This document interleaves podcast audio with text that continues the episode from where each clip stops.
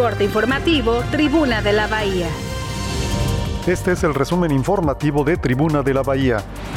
El gobernador Enrique Alfaro advirtió que no habrá marcha atrás con el programa de verificación vehicular en Puerto Vallarta y los operativos comenzarán cuando se tenga garantizada la atención a los ciudadanos en el verificentro.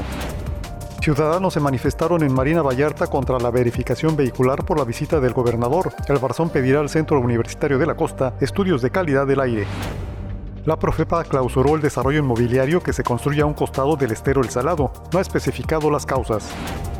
El secretario de Transporte de Jalisco aclaró que por ahora solo llegarán 10 camiones nuevos a Puerto Vallarta, pero en abril se analizará si 290 unidades son suficientes para dar un buen servicio. Rescatan a un jaguar adulto en las inmediaciones de un rancho ecoturístico en Higuera Blanca, en Bahía de Banderas.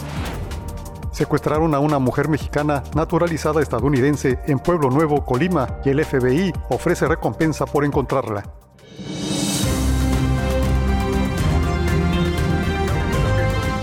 Corte informativo, Tribuna de la Bahía.